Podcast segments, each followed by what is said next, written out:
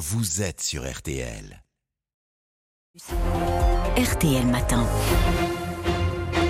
RTL 7h44, excellente journée à vous tous qui nous écoutez. Amandine Bégaud, vous recevez ce matin notre ministre de l'économie et des finances, Bruno Le Maire. Bruno Le Maire, on évoquait juste avant la publicité Ma Prime Rénov. Autre dispositif qui va être élargi, et vous nous l'annoncez euh, ce matin sur RTL, c'est le PTZ, prêt à taux zéro, un prêt, on le rappelle, sans intérêt. Vous aviez promis il y a quelques jours d'assouplir ces conditions d'accès. Concrètement, qu'est-ce qui va changer?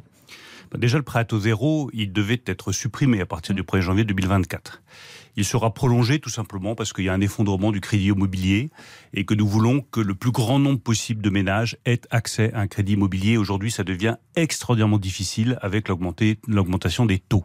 On en parlait hier, 40% de ceux qui pouvaient acheter au mois de mars dernier ne peuvent plus acheter aujourd'hui. Regardez les chiffres, il y avait 20 milliards d'euros de production de crédit euh, mensuel, on est tombé à à peu près 10 milliards, c'est-à-dire moitié moins de production de crédit. Première décision, nous prolongeons le prêt à taux zéro pour l'année 2024.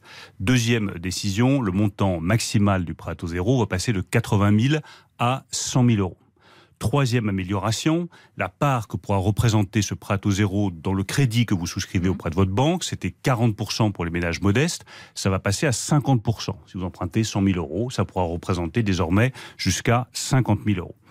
Quatrième amélioration très importante, les classes moyennes seront éligibles au prêt à taux zéro. Vous gagnez entre 2500 et 4500 euros. Aujourd'hui, vous n'avez pas droit au prêt à taux zéro. Demain, vous aurez droit, à partir du 1er janvier 2024, à ce prêt à taux zéro. Ça fait 6 millions de personnes en plus qui sont éligibles à ce prêt à taux zéro. Donc c'est extrêmement important et j'espère que ça va relancer la production de crédit immobilier. Enfin, dernière décision, 210 villes de plus vont être éligibles à ce prêt à taux zéro, parce que vous savez qu'il est mmh. valable sur les zones où il y a le plus de difficultés à se loger. Je pense à des villes comme Bordeaux, Auxerre, Besançon, Bidart, Le Mans, Cournon d'Auvergne. Ça, c'était des villes qui n'étaient pas dans le dispositif. C'est des villes qui n'étaient pas dans le dispositif. Si vous habitez dans ces villes, vous aurez droit après à taux zéro. Vous êtes euh, un ménage modeste, vous pourrez souscrire à plus de prêts à taux zéro. Et vous êtes un ménage de la classe moyenne, vous n'aviez jamais droit à ce prêt à taux zéro, vous aurez droit à ce prêt à taux zéro. Ça représente quelle économie en moyenne pour, pour les ménages? Bah, c'est une économie qui va être très importante. Si c'est la moitié de votre prêt, vous empruntez à 100 000 euros à des taux qui sont aujourd'hui euh, supérieurs à 4% mmh. bah, vous aurez la moitié de votre prêt qui sera, lui, à 0 par ailleurs, j'ai demandé aux banques de se mobiliser parce que la philosophie qui a toujours été la mienne, c'est que quand on travaille en commun, en général, on est plus efficace. Mmh. Donc si l'effort de l'État, qui représente 850 millions d'euros, c'est quasiment un milliard d'euros que parce nous mettons... Parce que c'est l'État, bien sûr, qui paye oui, ces taux d'intérêt. la différence entre le prêt à taux zéro et le prêt à taux de marché. Donc il faut que les autres acteurs soient aussi embarqués dans cette volonté de débloquer l'offre de crédit. Les premiers acteurs, c'est les banques. Certaines ont déjà accepté, je pense au Crédit Agricole, je le cite, hein, de dire à chaque fois qu'il y a un euro de prêt à taux zéro financé par l'État, eh ben moi, le Crédit Agricole, je mettrai aussi un euro de prêt à taux zéro. Vous appelez toutes les banques à faire ça ce matin? Bah, J'appelle toutes les banques, je verrai prochainement, à s'engager aussi dans la même direction, parce qu'on sera plus efficace collectivement pour débloquer l'offre de crédit. L'autre chose à laquelle je crois beaucoup, c'est de continuer à travailler avec le gouverneur de la Banque de France à la simplification des règles d'octroi du crédit. Je pense qu'on peut assouplir les règles d'octroi du crédit quand on a des taux qui sont aussi élevés. C'est des décisions qui sont macroéconomiques, qui sont lourdes, qui sont difficiles, qui demandent beaucoup de travail avec les spécialistes, notamment le gouverneur de on la Banque de France. On ne peut pas emprunter au-delà de 33% euh, aujourd'hui. Voilà, il y a un certain nombre de règles qui sont fixées par, le Haut Conseil de stabilité financière je ne vais pas vous Oui, on ne va pas rentrer dans le détail, mais pour que les gens comprennent. Mais ça compte beaucoup parce que c'est ce qui libère l'offre de crédit de la part des banques. Donc je continue à travailler sur cet assouplissement des règles avec le gouverneur. Un petit mot encore sur euh, ce prêt à taux zéro. Ce n'est pas la même somme pour tout le monde. Ça dépend, on l'a bien compris, des revenus, de l'endroit où l'on veut acheter. Il y a des zones A, A bis, B1, B2, C, de ce que l'on achète aussi, ancien euh, ou, ou, neuf.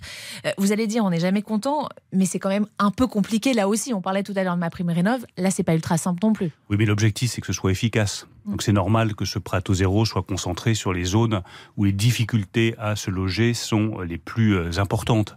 Euh, et il faut qu'il soit efficace, et pour être efficace, il vaut mieux qu'il soit ciblé, concentré. Mais je le redis, l'élargir aux classes moyennes, l'élargir à 200 villes supplémentaires, élargir le montant global pour tous ceux qui ont droit aujourd'hui à prêt à taux zéro, c'est des améliorations très importantes. Quand on en a pour près d'un milliard d'euros, c'est la preuve qu'on a vraiment voulu prendre le problème à bras le corps. Bruno Le Maire, autre sujet de préoccupation des Français, c'est bien sûr l'inflation et notamment les prix de l'alimentation. Les négociations entre la grande distribution et les industriels euh, ont été avancées. Le problème, et tous les acteurs euh, nous le disent, c'est que pour l'instant, il n'y a aucune baisse de prix en vue. Les industriels et tous ceux qu'on a contactés nous disent, moi je vais arriver à la table des négociations en demandant des hausses de prix. À l'arrivée, le consommateur, nous, donc, on risque non seulement de ne pas voir baisser les prix, mais de les voir augmenter plus vite que prévu. Est-ce que ce n'est pas pire que si vous n'aviez rien fait?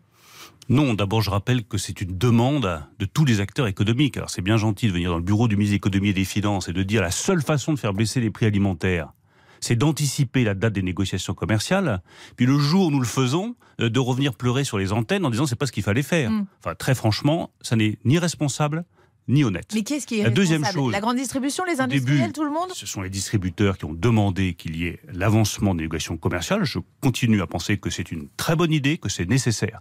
Ensuite, ce serait surprenant qu'en début de négociation, les industriels vous disent oui, il n'y a pas de problème, il y avoir des baisses de prix. Forcément, chacun joue le jeu. Moi, je demande simplement aux industriels, en particulier les géants de l'agroalimentaire, comme aux distributeurs, de penser aux Français moi, c'est ce qui m'anime tous les jours, faire baisser les prix des Français. Mais vous pensez sincèrement que quelqu'un comme Coca-Cola pense aux Français? Enfin, ma question, elle est peut-être... Euh, Je pense que le responsable de Coca-Cola en France, qui a des usines en France et des ouvriers, des salariés en France, pense et doit penser effectivement à la vie quotidienne de nos compatriotes. C'est comme ça qu'on s'en sortira. Nous avancerons ces négociations commerciales. Je souhaite qu'elles se traduisent par des baisses de prix sur un certain nombre de produits, pas tous forcément. Quand on prenait le sucre, quand on prenait le cacao, je regarde les cours quasiment tous les jours. Les cours ont fortement augmenté. Bah, c'est sûr que là-dessus, ce sera difficile d'avoir des baisses. En revanche, sur d'autres produits, à partir de blé par exemple, il doit y avoir des baisses. Et je demande aux distributeurs et aux industriels de jouer le jeu de ces négociations commerciales. On a fait cette disposition législative pour eux. C'est euh, à partir de là qu'ils doivent engager ces baisses de prix. Concernant le carburant, les prix baissent depuis trois semaines. C'est l'effet euh, sans doute des opérations euh, à prix coûtant mises en place par les distributeurs. Est-ce que vous ne redoutez pas que les prix repartent à la hausse avec la crise au Proche-Orient? Tout dépendra de ce qui se passe au Proche-Orient. Si la crise reste locale, les conséquences seront locales. Aujourd'hui, on le voit, les conséquences sont limitées. Si demain, vous avez l'extension euh, du conflit dans la région, euh, vous aurez euh, naturellement des conséquences beaucoup plus lourdes, en particulier sur les prix de l'énergie.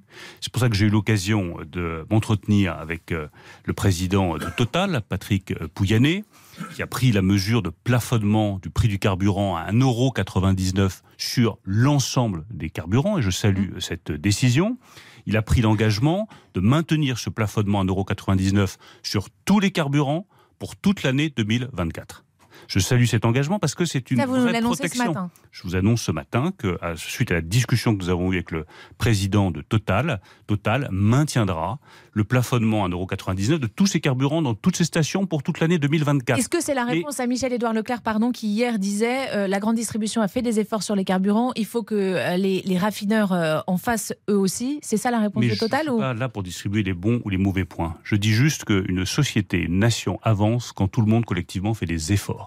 Sur le prêt au zéro, ça marche parce que l'État ouvre une voie et que les banques suivent pour doubler l'offre. Sur le carburant, ça marche parce que Total a pris un engagement que je salue qui sera maintenu en 2024. Sur les prix alimentaires, ça a marché, nos opérations ont marché parce que les distributeurs ont joué le jeu des trimestres anti-inflation et les négociations commerciales, l'avancée de la date, marchera si industriels, distributeurs et avec la disposition législative, l'État joue aussi le jeu. C'est comme ça qu'une nation avance dans des périodes économiques difficiles, en se rassemblant, pas en se divisant. Merci beaucoup Bruno Le Maire. Le ministre de l'économie qui annonce que Total maintiendra donc son plafonnement.